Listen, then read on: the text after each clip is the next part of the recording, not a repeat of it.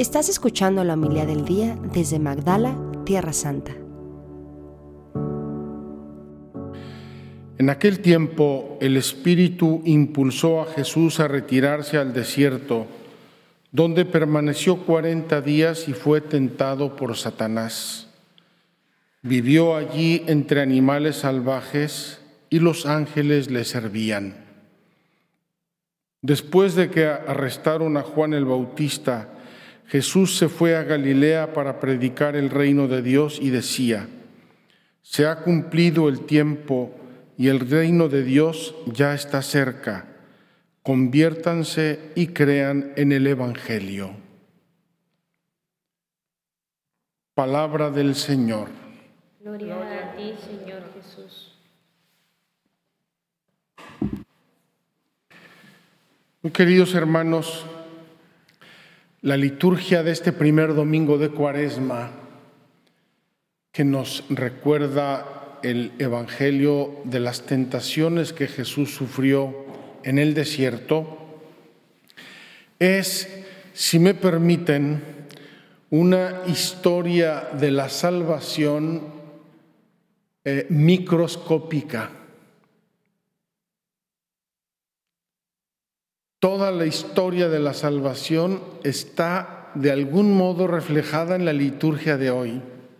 Por eso es tan importante y por eso en los tres ciclos que tiene la liturgia dominical A, B y C, en los tres ciclos hoy se recuerda el Evangelio de las tentaciones de Jesús en el desierto. El ciclo A nos trae el Evangelio de Mateo, hoy es el ciclo B, San Marcos, el año próximo ciclo C, San Lucas. Vamos a decir cuál es el tema. El tema es la lucha entre el bien y el mal. Y esta es la historia de la salvación. Nosotros sabemos que el mal ha sido derrotado en la pasión, muerte y resurrección de Cristo. Eso nos tiene que llenar de santa confianza, de alegría y de esperanza inquebrantable. Pero no nos exime a todos y cada uno de nosotros de hacer nuestro propio camino de salvación con la ayuda de Dios. Y en ese camino de salvación vamos a encontrar obstáculos, todos, todos y cada uno. En ese camino de salvación va a haber tentaciones, a veces Dios permite tentaciones para nuestro bien, para que tengamos victorias, para que nos conozcamos a nosotros mismos, para que seamos humildes. Para mil cosas Dios puede permitir que en el camino personal, íntimo de salvación, cada uno de nosotros tenga sus luchas. Y el mismo Jesús tuvo sus luchas. Quiero retomar la primera frase del Evangelio de hoy, que es una historia de la creación en síntesis. En aquel tiempo el Espíritu impulsó a Jesús a retirarse al desierto, donde permaneció 40 días. Estos 40 días tienen también un sentido simbólico, una plenitud de tiempo y fue tentado por Satanás como Adán y Eva. Vivió allí entre animales salvajes como vivían Adán y Eva en el Génesis, con toda la creación a su servicio. Y los ángeles le servían como servían al hombre y a la mujer en el paraíso terrenal.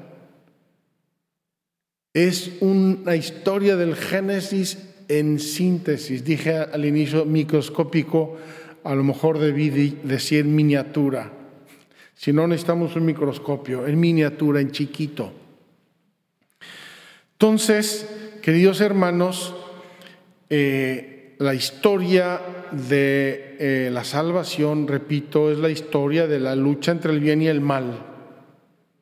Dios, el plan de Dios, la creación de Dios, el diseño de Dios, que es un diseño de amor, de santidad, de bien, de justicia, de gozo, de felicidad, y el demonio, que es una criatura revelada contra Dios y que tiene mucho poder y que nos está fastidiando y nos está tentando. ¿Hasta qué punto? Hasta el punto de atreverse a tentar al mismísimo Hijo de Dios. La primera lectura nos ah, recuerda una de las luchas tremendas entre el bien y el mal, donde el mal parecía vencer. Todos esos seres humanos, estamos en el libro del Génesis capítulo 9, que se rebelaron contra Dios, que se perdieron en el pecado, que se olvidaron completamente del plan de Dios y Dios quiere rescatar a la humanidad a través del único justo que encuentra, Noé y su familia. ¿Y cómo lo rescata? Lo rescata a través de un hecho real y simbólico también, el diluvio. Y cuando Dios permite el diluvio con esa historia tal como la conocemos, Dios dice, no voy a volver a hacer esto. Ya lo hice una vez, quede allí como admonición para todos los seres humanos, no lo voy a volver a hacer. Y nos da un símbolo de esa alianza, el arco iris. Qué hermoso, ojalá que lo viéramos con estos ojos bíblicos. El arco iris, ese arco que aparece y desaparece en el cielo, bellísimo tan significativo y que es un símbolo de la alianza de Dios, del compromiso de Dios de no volver a destruir a la humanidad. Él va a buscar otros caminos, pero no esa destrucción que permitió con el diluvio. En la, segunda lectura, San Pedro y yo quisiera, quiero subrayar San Pedro, es decir, el primer vicario de Cristo, el primer representante de Cristo en la tierra, el, aquel a quien Jesús le entregó las llaves del reino de los cielos, la roca, el cimiento de la iglesia, el cimiento del plan de salvación, nos dice, recordando aquel hecho de Noé, Dice, aquella agua era figura del bautismo, que ahora los salva a ustedes y que no consiste en quitar la inmundicia corporal. En aquel tiempo el bautismo era una inmersión en un río, en un, lago, en un sitio. Recordemos el bautismo de Jesús en el Jordán y el bautismo que Juan practicaba en el Jordán y que después Felipe hizo con el eunuco en una laguna que se encontraron. No consiste en quitar una inmundicia corporal. No me estoy lavando, no me estoy duchando con el bautismo, sino en el compromiso de vivir con una buena conciencia ante Dios por la resurrección de Cristo Jesús, Señor nuestro, que subió al cielo y está a la derecha de Dios, a quien están sometidos los ángeles, las potestades y las virtudes. Fíjense la belleza de lo que está diciendo aquí San Pedro. Ese símbolo del agua del diluvio que purifica el pecado y el mal es una anticipación del, del, símbolo y el significado de su bautismo. Y dice San Pedro, aquella figura del bautismo que ahora lo salva a ustedes. Ese bautismo que tengo dentro de mi corazón y que actúa como mi poder, mi aliado en la lucha contra el mal. ¿Y cuál es el poder de este aliado que tengo dentro? Que es Dios, es el Espíritu Santo, es la inhabitación de la Santísima Trinidad en mi corazón. El poder está en la resurrección, muerte, pasión, muerte resurrección, y en el hecho de que Jesús está sentado a la derecha de Dios, es decir, está sentado en el poder sobre toda la creación, a quien están sometidos los ángeles, las potestades y las virtudes. Tenemos la historia de la salvación en miniatura. Hoy el Evangelio que acabamos de leer de Marcos no es muy explícito respecto a las tentaciones. Mateo y Lucas eran más explícitos, dicen cuáles fueron las tentaciones, cómo respondió Jesús a las tentaciones, etc. Y yo solamente quiero decir dos o tres frases, dos o tres lecciones del Evangelio de Jesús tentado en el desierto. Primero, en la oración. La lucha entre el bien y el mal, nosotros seres humanos, redimidos por Cristo, santificados por nuestro bautismo, la tenemos que vivir en la oración. Oración que es misa, oración que son sacramentos, oración que es la meditación de la palabra de Dios, oración que es hablar con Dios, implorar su ayuda cuando la necesitamos? Oración. El ambiente es siempre y solo la oración. Es mi reacción, la oración es mi reacción contra el mal, agarrándome de Dios y no los vuelto. Entonces esta lucha entre el bien y el mal se resuelve en la oración fundamentalmente. Segundo, se resuelve en una actitud completamente decidida. Diría Santa Teresa de Jesús una frase que me fascina, un poco o demasiado teresiana, con determinada determinación.